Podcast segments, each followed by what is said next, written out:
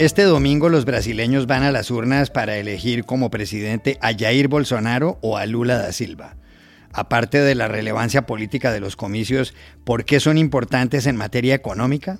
Llamamos ayer a Ernesto Talvi, del Real Instituto Elcano, de Madrid. Vladimir Putin preside hoy una ceremonia en la que Rusia anunciará la anexión de cuatro regiones de Ucrania. ¿Por qué hace esto ahora el presidente ruso? ¿Qué valor tienen esas regiones? Hablamos ayer también en Madrid con Ramón Pérez Maura, director de opinión de El Debate. ¿Por qué nos gusta la música que nos gusta? Un estudio científico concluye que en eso tiene mucho que ver la edad, que a los 14 años es cuando más fijamos nuestras preferencias. ¿Será verdad? Llamamos ayer aquí en Bogotá al pianista Miguel de Narváez, que compuso la música de este podcast. Hola, bienvenidos a El Washington Post. Soy Juan Carlos Iragorri, desde Madrid. Soy Dori Toribio, desde Washington, D.C. Soy Jorge Espinosa, desde Bogotá. Es viernes 30 de septiembre y esto es todo lo que usted debería saber hoy.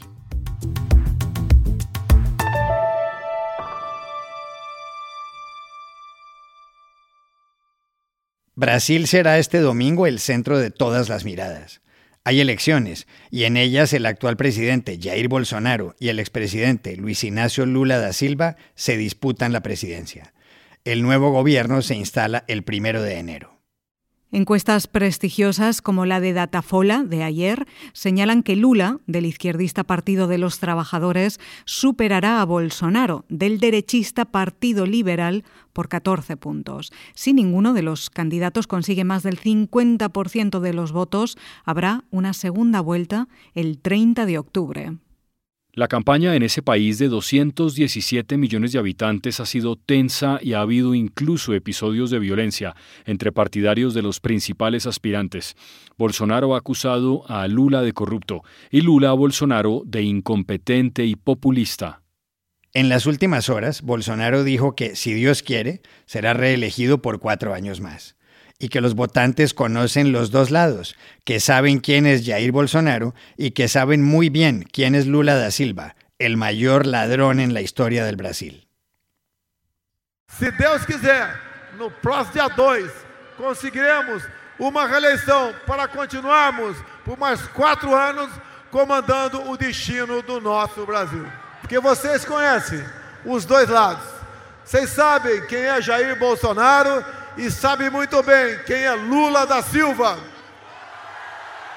O maior ladrão da história do Brasil. Lula también habló. Basta de tanto odio, de tanta destrucción, de tantas mentiras, de tanto sufrimiento y de tantas muertes, dijo. El 2 de octubre vamos a reconstruir este país. Estamos a solo un paso de la victoria, falta solo un poquito y en estos días debemos trabajar para ganar el voto de todas y todos los que aman la democracia. Basta de tanto odio, de tanta destruição. de tantas mentiras, de tanto sofrimento e de tantas mortes. Nós vamos agora mesmo, no dia 2 de outubro, reconstruir o país. Estamos a um passo da vitória em 2 de outubro. Falta um tiquinho, só um tiquinho. Nesses poucos dias que restam, é preciso trabalhar para conquistar o voto de todas e de todos, daqueles que amam a democracia. Políticamente, un triunfo de Bolsonaro, de 67 años, afianzaría la derecha en el Brasil. Una victoria de Lula, de 76, consolidaría un giro a la izquierda en este 2022 en América Latina, tras la llegada al poder de Gabriel Boric en Chile y de Gustavo Petro en Colombia. Desde el punto de vista económico, ¿por qué son importantes las elecciones en Brasil? Llamamos ayer a Ernesto Talvi, investigador del Real Instituto Elcano de Madrid, que aludió a Paul Volcker, presidente de la Reserva Federal estadounidense en los años 80. Bueno, lo, que pase en Brasil va a marcar, no tengo dudas, el rumbo de lo que pase en toda la región. Eh, no solo porque Brasil es hoy la octava economía del mundo y el 40% de la economía de la región, sino porque además Brasil es hoy un espejo en el que los demás países van a mirarse porque enfrenta los mismos desafíos que en mayor o menor medida enfrentan todos los países de la región. ¿Cuáles son estos desafíos? Bueno, en primer lugar, un contexto global muy complejo, eh, lo que a mí me gusta llamar un momento Volcker 2.0, porque nos trae reminiscencias de lo que ocurrió a principios de los 80, cuando justamente para combatir la inflación eh, galopante, eh, Estados Unidos elevó dramáticamente las tasas de interés y resultó en una década perdida en América Latina de sobreendeudamiento, reestructuraciones de deuda, crisis bancaria, inversión deprimida, desempleo y pobreza. Un ingreso per cápita estancado que recién empezó a recuperarse en el año 90. Eh, hoy no solo enfrentamos ese contexto global complejo, tenemos un estancamiento en los niveles de producción que lleva ya ocho años desde que terminó el superciclo de los commodities, alta inflación y elevados niveles de endeudamiento que no dejan margen para la acción pública en un momento en que está instalada en la región justamente por ese estancamiento productivo una puja distributiva. Es decir, eh, una puja por una torta fija, que es muy compleja de administrar, eh, mucho más compleja, por cierto, que cuando la torta está creciendo y se puede repartir sin necesariamente quitarle a unos para darle a otros. ¿Cómo se resuelva esa puja distributiva en los próximos años? Yo creo que importa desde el punto de vista político en un contexto de alta polarización, malestar ciudadano y una frágil gobernabilidad, e importa cómo se resuelva desde el punto de vista económico, eh, en la medida de que vamos a ver si se resuelve sin comprometer los enormes avances que la región ha hecho en materia económica justamente desde aquellos años 80 eh, en que experimentamos la década perdida.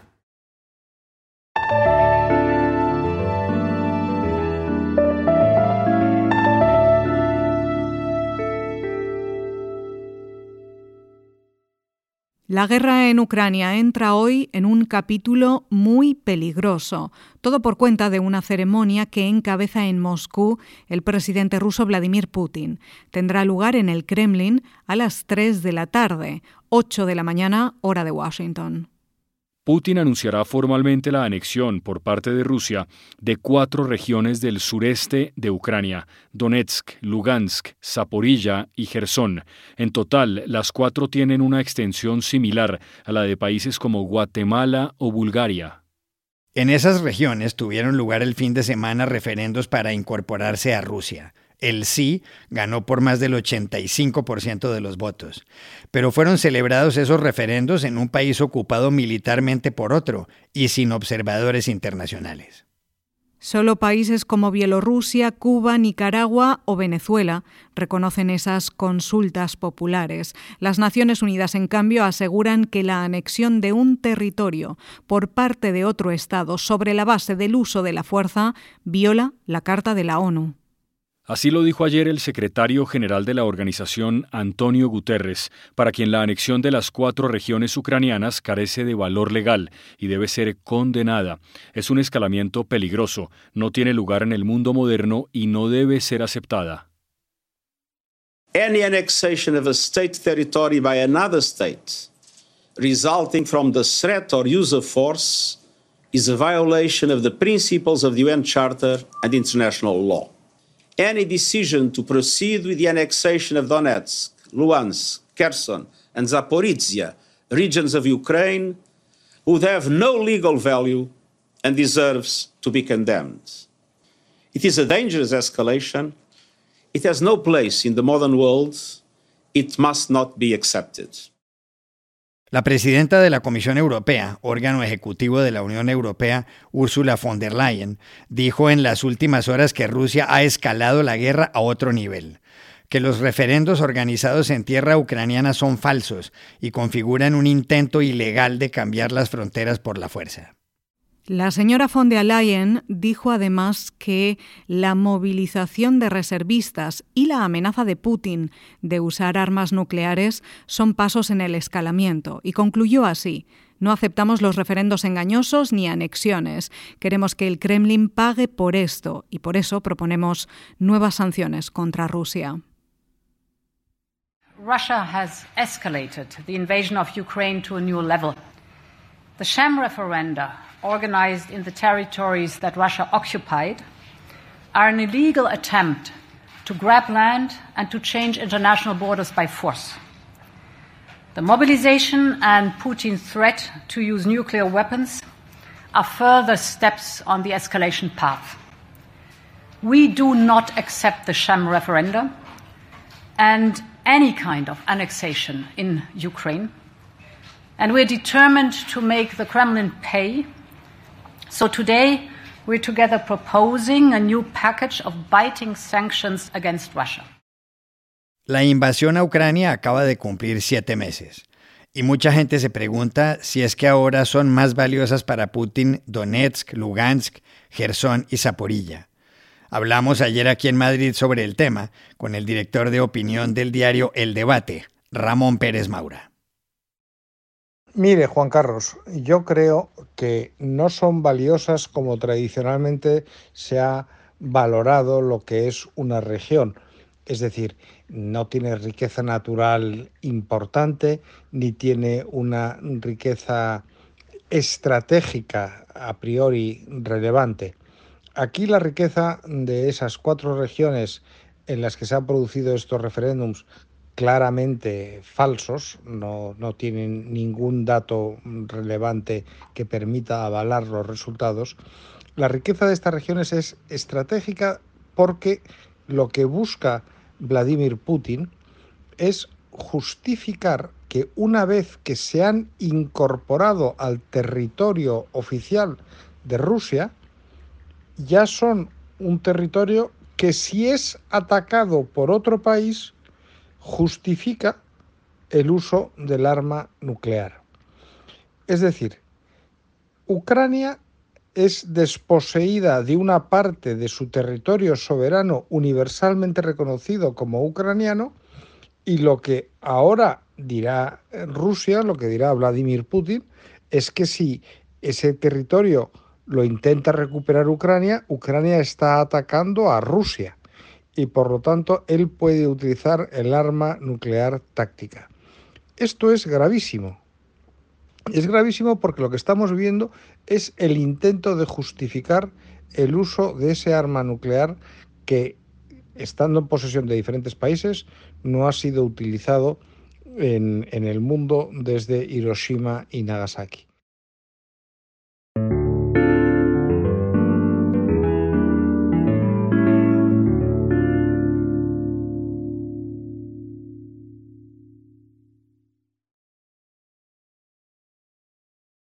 ¿Por qué nos gusta la música que nos gusta?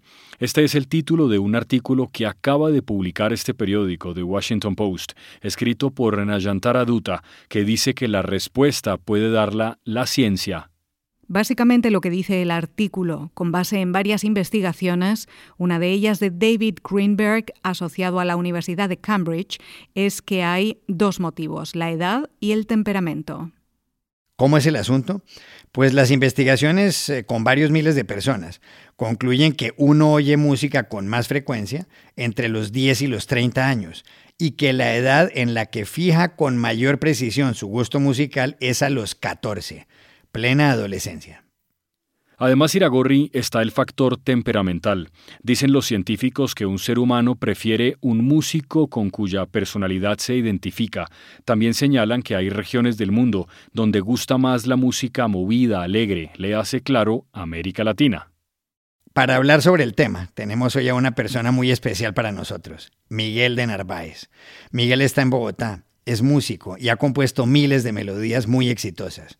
Es además el compositor de la música de este podcast, de ese tararán. Miguel, gracias por estar aquí, gracias de verdad. ¿Está de acuerdo con lo que dice el artículo? Muchas gracias por la invitación, estoy muy feliz de acompañarnos en este episodio del post. Concuerdo totalmente con los resultados que se encontraron.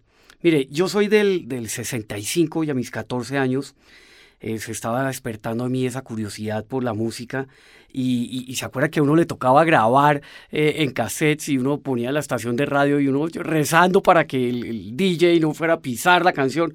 Pero bueno, y esos tempos, una energía increíble, eh, energía adolescente, pero con esa ingenuidad de, que uno tiene a los 14 años. Yo me defino como un compositor de tonalidades mayores. A mí me encanta la tonalidad mayor, la energía, la alegría que despierta en eso. Y ya eh, andando en, las músicas de cuando uno tiene 14 años, eh, porque yo soy de la generación sándwich, la generación esa que venía de los Beatles y que estaba pasando a estos grupos nuevos. Y, y miren, en el 79 eso pasó por todos lados. El disco con los Jackson, los Bee Gees, se acuerda de September, de Earth, Wind and Fire, Village People. Después llegan las baladas poderosas, eh, Diane Warwick, Elton John, Anne Murray, que nos ponían románticos.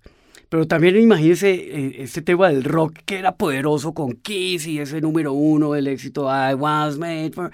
Pero como yo soy de tonalidad mayor, eh, a mí no, no, me gustaban esas bandas y, creo que aún no me gustan tanto.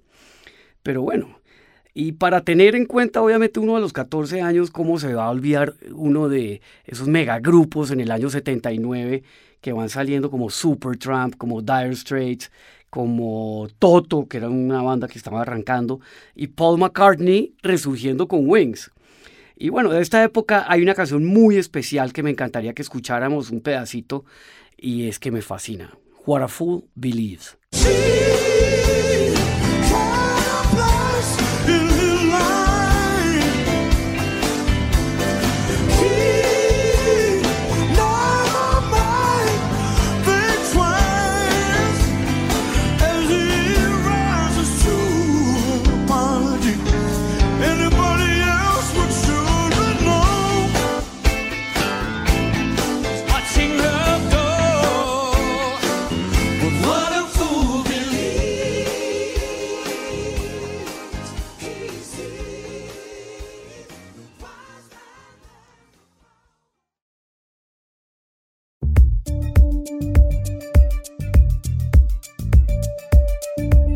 Y estas son otras cosas que usted también debería saber hoy.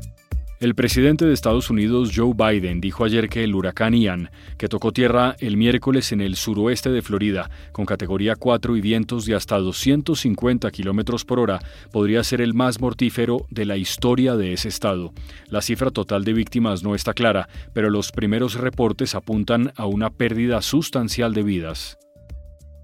This could be the deadliest hurricane in Florida's history. The numbers of still are still unclear, but we're hearing early reports of what may be substantial loss of life.